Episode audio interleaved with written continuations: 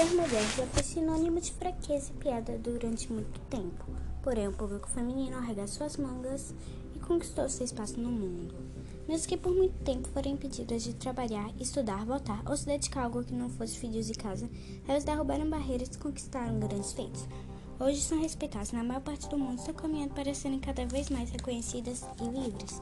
Bem-vindos ao Poder Feminino e hoje vamos falar sobre Anne Frank.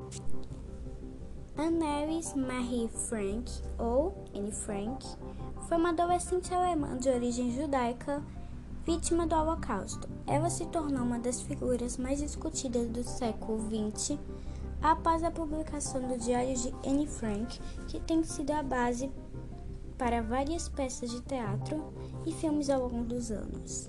Nascida em 12 de junho de 1929 em Frankfurt am Main.